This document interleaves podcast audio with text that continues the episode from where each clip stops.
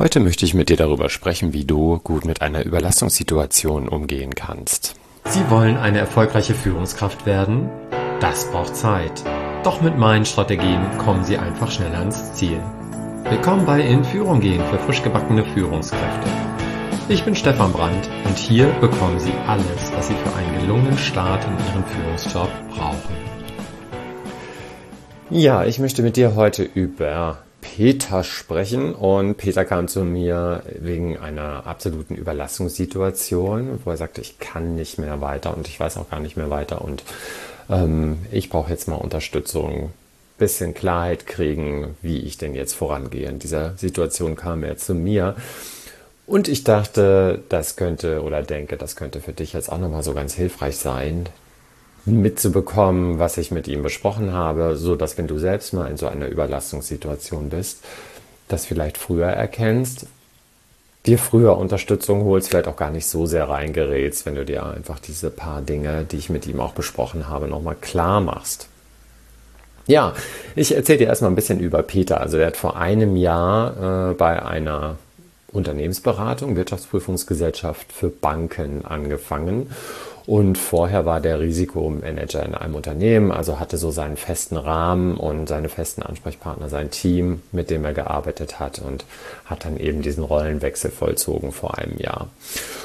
Und äh, ja, er sagte, rief an und sagte, er sei wirklich jetzt kurz vorm Burnout. Er hätte es jetzt geschafft, sich über ein Jahr hinweg zu retten in seinem neuen Job. Äh, von Anfang an sei er gleich äh, losgeschwommen, hätte losschwimmen müssen äh, sei in verschiedene Projekte hineingestoßen worden und er hat wirklich auf den Urlaub hingefiebert. Äh, aber dann hätte er von seinem Chef noch ein neues Projekt bekommen. Ja, und dann sei er eben total zusammengebrochen. Er hatte ganze Tage auf dem Sofa gelegen, voller Selbstzweifel, antriebslos, wäre dann zum Arzt gegangen. Und der Arzt hat ihm gesagt, er sollte sich doch am besten mal ja auch Unterstützung holen in Form eines Coachings. Und so ist er dann bei mir gelandet. Ja, ähm, er beschreibt sich selbst als Mensch, der eher auf Dauer und Sicherheit angelegt ist. Er braucht Strukturen, er ist Mathematiker und äh, bezeichnet sich selbst als sehr, sehr intelligent. Und ja, das ist auch ein wichtiger Wert für ihn, diese Intelligenz. Ja, und daraufhin erstmal so zwei Dinge schon mal, wenn man so auf seine Persönlichkeit oder wenn wir auf seine Persönlichkeit gucken, da ist er in dem neuen Job natürlich ja, ich will nicht sagen falsch aufgehoben, aber wenn er da mit dem Anspruch dran geht, dass er das alles so nonchalant und locker wegsteckt und sich da einarbeitet, dann ist das ein viel zu hoher Anspruch, den er da an sich selbst hat, weil dieser Job ist ja genau entsprechend äh, gegen, äh, entgegen seiner Persönlichkeit, ja, wenn er auf Dauer angelegt ist. Jetzt in der Wirtschaftsprüfung hat er erstmal eine neue Rolle überhaupt in seinem neuen Job, ne, vorher angestellt, jetzt Mitarbeiter einer Unternehmensberatung. Das ist ja was komplett anderes. Ne? Das eine bietet schon mehr Klarheit, Strukturen und so weiter. Und jetzt habe ich immer neue Kunden, immer neue Ansprechpartner, neue Unternehmen mit immer neuen Prozessen. Ich muss mich immer wieder reinarbeiten in diese Unternehmen. Also da hat er ständig Veränderungen, mit der er klarkommen darf. Und wenn er da von der Persönlichkeit her nicht der Typ ist, dann wird ihm das immer ein bisschen schwerer fallen. Das heißt nicht, dass er das nicht machen kann. Aber das heißt schon, äh, finde ich, dass er nicht den Anspruch haben darf an sich, äh, vielleicht auch mit seiner Intelligenz, ähm, das alles so einfach hinzukriegen, ne? sondern dass er anerkennt, dass das erstmal für ihn wirklich Arbeit ist und sich auch entsprechend ja, belohnt oder ne, sich da nicht durchpeitscht und Druck selber auf ihn ausübt, sondern auch Verständnis für sich hat. Das ist schon mal das Wichtigste, finde ich. Ja, und das Zweite ist, dadurch, dass er sich ja für so intelligent hält, was er sicher ist, also das sei wirklich unbenommen. Nur das ist ja eine super Stärke, seine die Intelligenz. Aber ja, er hat dadurch den Anspruch, dass er alles alleine hinbekommen muss und sich auch alleine da durchboxen muss. Und auch, dass er alleine für alles verantwortlich ist. Und das ist dann schon ein Problem. Ja, ich habe mit ihm auch darüber gesprochen, dass es ja gerade ein Zeichen von Intelligenz ist, dass er erkennt, Mensch, hier ist meine Grenze, hier komme ich alleine nicht weiter. Ich hole mir mal Unterstützung von jemandem, der sich damit vielleicht auch nicht auskennt thematisch, sondern mit mir mal draufschaut und auch kein Interesse hat an mir, im positiven Sinne jetzt, sondern mich wirklich begleitet dabei, mein Ziel zu erreichen, na gut, in diesem Job zu starten. Ja, und darüber haben wir auf jeden Fall auch gesprochen, ne, dass er mit seiner Intelligenz sich tatsächlich selbst im Weg steht dann oder gestanden hat, weil er hat ja dann angerufen. Ja, also das wäre so das eine. Ne? Also, dass es ihm unangenehm war, mit mir zu sprechen. Der Arzt hat es ihm empfohlen, sonst hätte er sich bestimmt nicht gemeldet. Aber das wäre so das Erste. Und das Weitere, da haben wir auch noch drüber gesprochen, dass das, was ihm passiert ist, ja eigentlich typisch ist. Und dann, denn er hat auch so einen starken, sei perfekt Antreiber, sei stark Antreiber. Also das alles alleine hinbekommen zu wollen und ähm, auch für alles allein verantwortlich zu sein. Und da spreche ich mit ihm drüber, welchen, welchen, welche Phasen Menschen durchlaufen, wenn sie sich in neue Themen einarbeiten. Also zum Beispiel einen neuen Job bekommen. Und da durchlaufen wir Menschen ja immer vier Phasen. Die beschreibe ich dir jetzt auch mal gerade. Also die erste Phase ist die der unbewussten Inkompetenz. Also wenn wir einen neuen Job anfangen zum Beispiel, dann ja, du hast das Bewerbungsgespräch, du liest vielleicht die Stellenanschreibe, äh, die Stellenbeschreibung, ähm, hast das Bewerberinterview, kannst bestimmte Fragen stellen, aber ja, du hast den Job jetzt selbst noch nicht gemacht. Ne?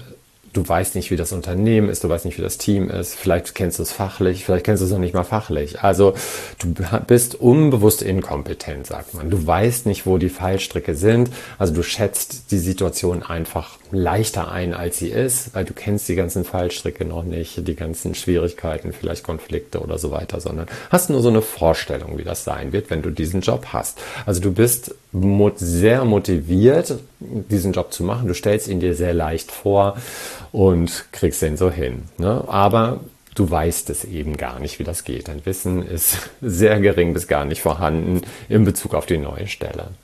So, das ist die unbewusste Inkompetenzphase 1.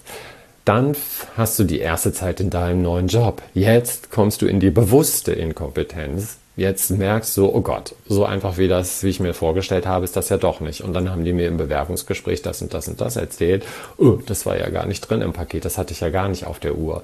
Das hat man mir aber so nicht gesagt. Ne? Und du lernst vielleicht auch, wo bestimmte Konfliktfelder sind und so weiter. Und das ist typisch für diese zweite Phase, wie gesagt, der bewussten Inkompetenz. Also dann geht erstmal das Selbstvertrauen, das Zutrauen in den Job in den Keller und Wissen steigt vielleicht so ein bisschen an. Natürlich arbeitest du dich da ein.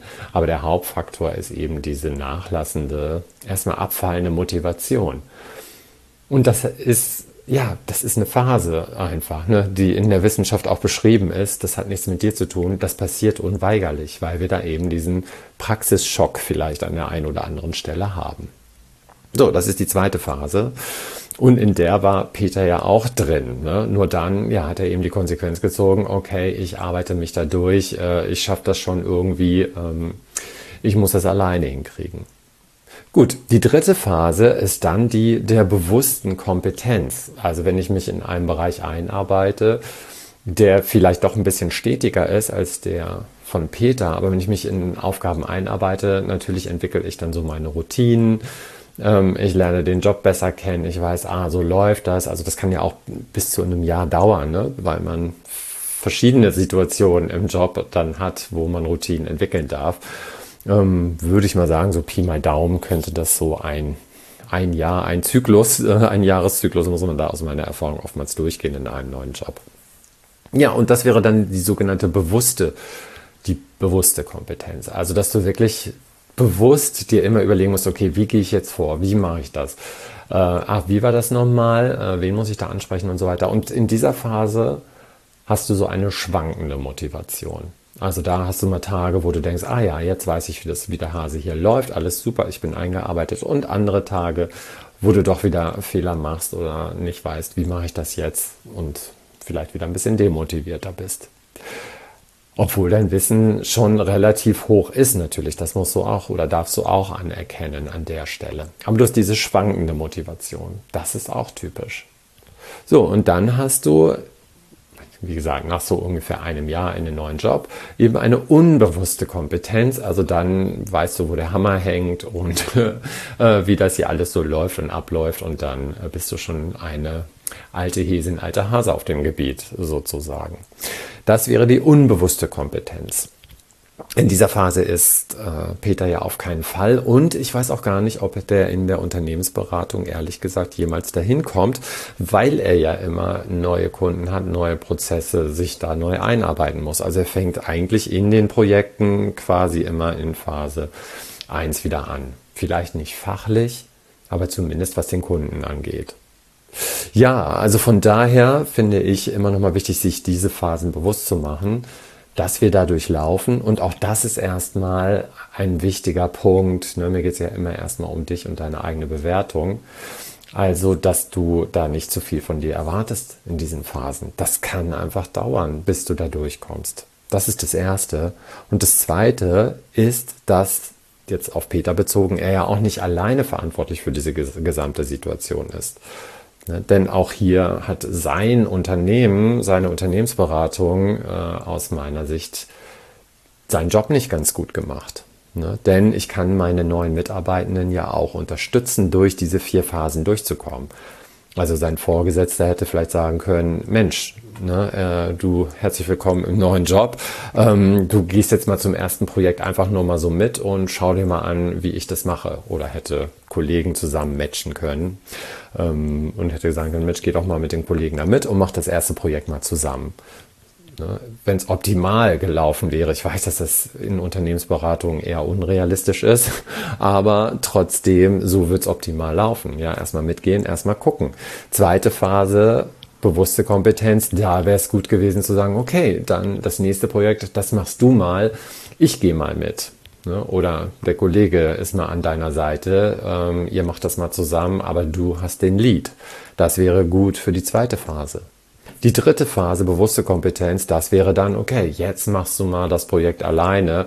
Du kannst mich aber jederzeit anrufen, lass uns mal gucken, regelmäßige Termine machen, wann, welche Schwierigkeiten auftreten und so weiter. Die bespreche ich dann mit dir. Aber im Sinne eines Coachings eher. Ne? Also da ist das Wissen in dieser dritten Phase ja schon relativ hoch und dann kann ich mit diesen Menschen besprechen, ähm, ja, wie er dran geht und vielleicht nochmal einzelne Fragen klären. So, das wäre so die dritte Phase. Und die vierte Phase, okay, jetzt kannst du die Projekte alleine machen und ich muss mich auch gar nicht mehr so sehr um dich kümmern. So, also von daher, das sind auch Führungsaufgaben, die da eine Rolle spielen. Und ja, da ist das leider so ein bisschen mit Peter unglücklich zusammengekommen, weil er eben den Anspruch an sich hat, Mensch, ich bin intelligent, ich bin ein schlauer Mann, ähm, ich habe vielleicht auch noch so einen sei stark Antreiber, ich hole mir eben keine Unterstützung und äh, hole auch nicht meine Vorgesetzten oder das Unternehmen irgendwie in die Verantwortung, sondern ja, ich bin jetzt ins kalte Wasser geschmissen und dann muss ich alleine rauskommen. Und das ist natürlich der straight Weg in die, den Burnout vielleicht, ne?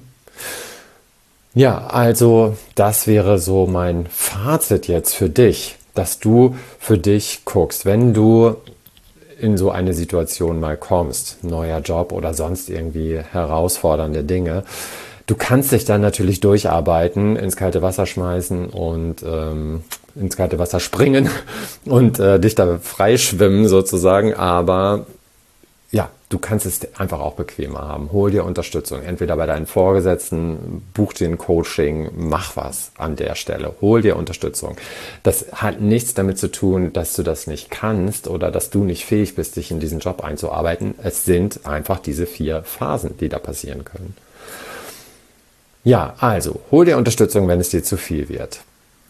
Also zum Beispiel auf meiner Webseite. Da kannst du dir ein kostenloses Strategiegespräch holen und wir schauen, wie ich dir weiterhelfen kann. Ja, falls du in so einer Phase bist, wo du sagst, Mensch, mir wird es langsam so ein bisschen zu viel hier in meinem Job als Vorgesetzter, gerade Thema vom Kollegen zum Vorgesetzten. Das ist typisch, was ich jetzt hier mit dem Peter beschrieben habe. Ne, das höre ich am laufenden Band, dass Führungskräfte in die neue Rolle kommen und denken, ja, jetzt bin ich hier im kalten Wasser und jetzt muss ich mich hier freischwimmen, ohne zu sehen, okay, ich kann mir Unterstützung holen von Vorgesetzten oder ne, ich mache mal ein Coaching oder ein Training.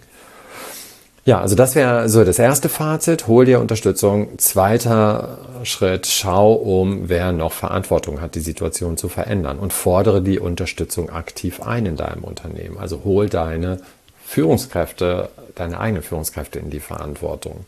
Das ist kein Eingeständnis von Schwäche, sondern verschafft dir sogar Respekt aus meiner Sicht. Ne, dass du auch erkennst, ah ja, hier sind meine Grenzen, hier brauche ich Unterstützung und ich fordere sie ein. Gut, ja, das wäre es für heute. Mir war wichtig, mit dir darüber mal zu sprechen, dass du das erkennst, dich selber auch nochmal so ein bisschen hinterfragst, was bin ich für ein Typ und erwarte ich da vielleicht auch manchmal an verschiedenen Stellen zu viel von mir. Und ja, das würde natürlich dann in eine Überlastungssituation führen können und davor möchte ich dich ein bisschen schützen. Ich freue mich aufs nächste Mal. Hör mir wieder zu und bis ganz bald. Liebe Grüße vom Stefan. Der Podcast ist jetzt zwar zu Ende, wir können aber trotzdem in Kontakt bleiben. Wenn du sagst, dass dich die Themen interessiert haben, du aber nicht weißt, wie du alleine weiterkommst oder das Ganze umsetzen sollst, geh auf meine Webseite www.stefanbrand.de, Stefan mit F, Brand mit DT und trag dich für ein kostenfreies Strategiegespräch ein und ich nehme mir eine halbe Stunde Zeit für dich, um an deiner persönlichen Strategie mit dir zu arbeiten. Mach das wirklich, nur keine Hemmung. Ich freue mich drauf und bis zum nächsten Mal.